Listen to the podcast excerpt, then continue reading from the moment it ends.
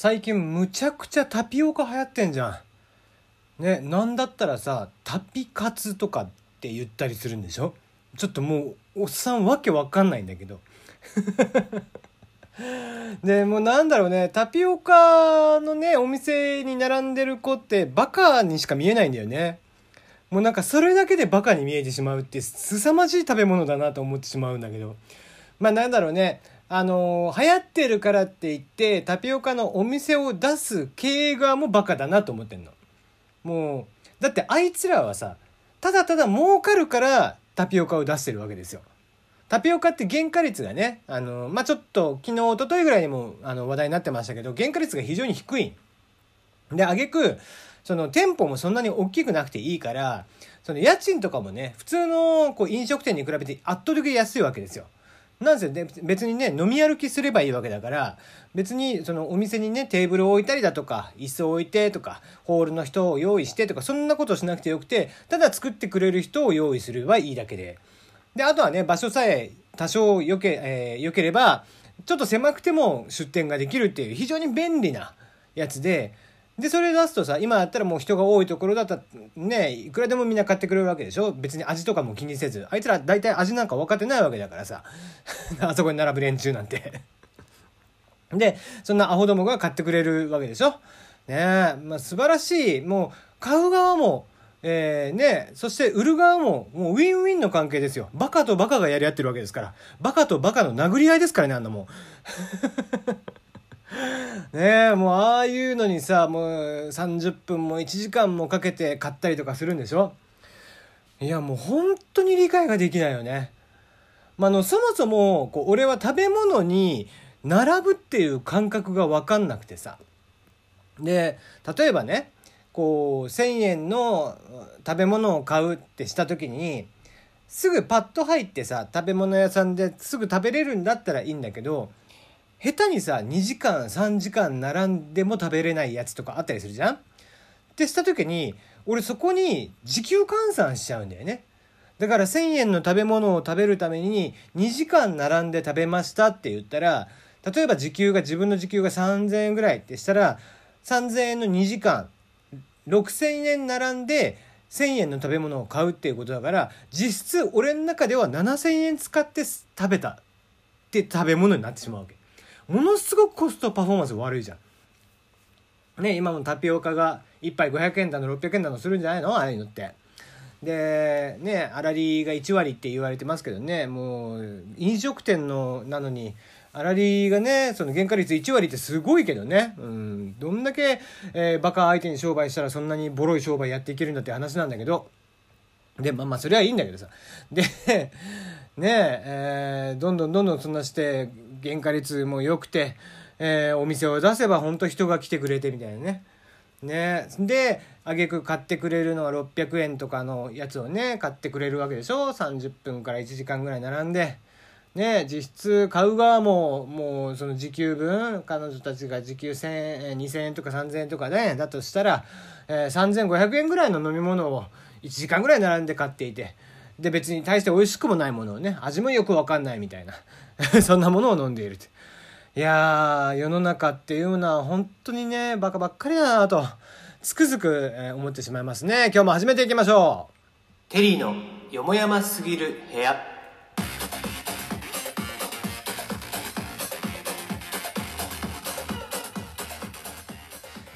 改めましてこんばんはテリーでございます、えー、宮城の大学の先生そして生徒さんたち聞いてますか？はい、もうこれは個人的な挨拶なんでね、ここまでにしておきたいなと思っております。えー、この番組ではお便り感想を、えー、募集しております。えー、質問、感想、応援、不調た恋バナご相談、愚痴、何でも結構です。大喜利のお題は現在、えー、考え中です。そして、えー、募集メールテーマ、ズバリ何フェチあなたのフェチ教えてください。えー、こちらは明日あたりやろうかなと思ってますが、もうちょっと数欲しいかなと思ってますんでね、ぜひそちらの方も送ってもらえたらなと思います。えー、あなたのフェチ。もちろんね、えー、全然いいんですよ。普通のことでいいんだね。普通のことで、あの、もちろんアブノーマルのがある人はアブノーマルのことを教えてくれればいいですけども、まああの、いやいや、名前出せねえよっていう人はもう匿名で全然いいですのでね、えそこら辺は、えやってください。えまあ、とてもじゃないけど放送に乗せれねえなって思った時にはこちらで判断をします。はい。もうほんとさだってタピオカなんてね話戻しちゃうけど結構前だよ第一次タピオカブームって。ね日本における。で俺らが俺が飲んでる時なんてえー、いつぐらい？15年とか前によく飲んでたの？あの沖縄にねあの当時出張に行くことが多くてで国際通りのど真ん中にねあのタピオカのお店があったのそこのお姉ちゃんたちがいつもね、ま、店の前通りかかると「お試しください」って言って 喋りかけてくるっていうねで俺らはそれを真似してたみたいな。え感じだったんでそこにねあってそこは結構いろんなねそのヨーグルトとか、まあ、バナナとか、えー、ね、チョコとか、えー、コーヒーとかもあったりだとかそれにタピオカを入れてくれるみたいなお店ででそこのやつをね、えー、まあ兄ちゃんたち、まあ、当時まだ2567あたりのね、えー、スーツ着た、えー、国際通りでスーツ着てるんだからねただただ怪しい兄ちゃんですけどね どう見ても。そんな連中が34人ぐらいで「ちょっとタピオカ飲もうぜ」っつって。暑いねタピオカ飲もうかっつって タピオカ飲んでるみたいなね。えー、そんな時でそんなのがもう15年とか前よ。だから。ねでその当時ねちょっと流行ったんだよね。で一時ちょっと流行って今またね再燃しているっていうことでね。で今はそのねあれでしょ？こう紅茶、えー、ロイヤルミルクティーとかと混ぜてるんだよね、うん、ちょっと甘め。当時よりもより甘めなねタピオカが流行ってたりとかするっていうのはよく知ってるんですけどもね。うん。いいんだよ。あのタピオカ自体は美味しいとは思ってるしタピオカはバカじゃないよ、うん、今の流行りに流されて並んで買うやつとそれにねそれを見越してすぐ出店してくる経営者がバカだなっつってるだけね。タピオカは悪くない。ねまあねだから沖縄なんかに行っててだからそこでタピオカ飲んでちょっとねホテル帰ってちょっと仕事も終わってタピオカ飲みながらちょっとね一服して、えー、休憩してからじゃあ晩飯食いに行こうかっつってね大戸屋行って、えー、国際通りの大戸屋行ってご飯食べたりだとか。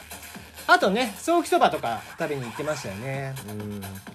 あそうそうソーキそばってさあの必ずお店でねディスプレイをしてるとさあの紅生姜絶対乗ってんだよね。で俺はもうそういうのが一番嫌なの。何が嫌って嫌いなものが多すぎるからその例えばソーキそばに紅生姜が乗ってるとかまあ、あとラーメンに紅生姜乗ってるとかねあとカレーに福神漬けとかねあのガリとかさあのちらし寿司のガリとかね。もうそういうのがデフォルトで乗ってた時のショックたるやよ。もうだってもうそうなってくるとさもう早期そばにね紅生姜入ってきたらこっちは紅生姜なんか大嫌いなんだから大嫌いなものが最初から乗ってるわけだよ。であいつら着色料いっぱい入ってるわけでしょ。でその着色料がもう俺の大好きなソーキそばのスープに溶けていくわけですよ。最悪じゃん。そんなの。ね。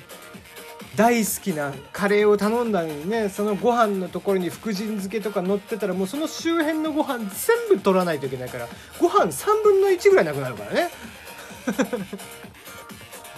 もうああいうのほんとさデフォルトで載せてくんなって思ってるの。最初から載せてくんじゃねえよって。ね聞けばいいじゃん。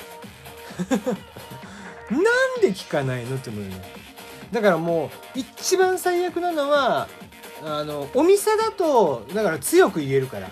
あの絶対載せないでって言えるからもう俺が顔が真剣だからほとんど乗ってきたことなんかないけどやっぱりね出前とかだとあるんだよね。しかも今ネットで出前じゃん。ネットで出前取れるからさ。ねそこに備考欄とかでね。ちょっと前もこれ話した気がするけど備考欄とかにうんねお寿司屋さんにこの間ちらし寿司頼んだんだよね。あの海鮮丼かな？ちらし寿司かどっちか忘れたんだけど。で頼んでそれ届くわけだよ。そしたらガリを絶対に抜いてくれと。もう絶対にだっつって備考欄に書いてんのに。それが乗ってきてる。もうもうその日一日げんなりよ。この店員の使えなさったら何って思ってね。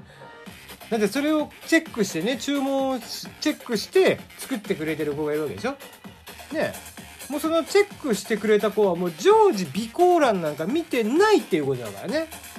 そいつは。もうそんな仕事できないことある？何のために備考欄？なんて話なんや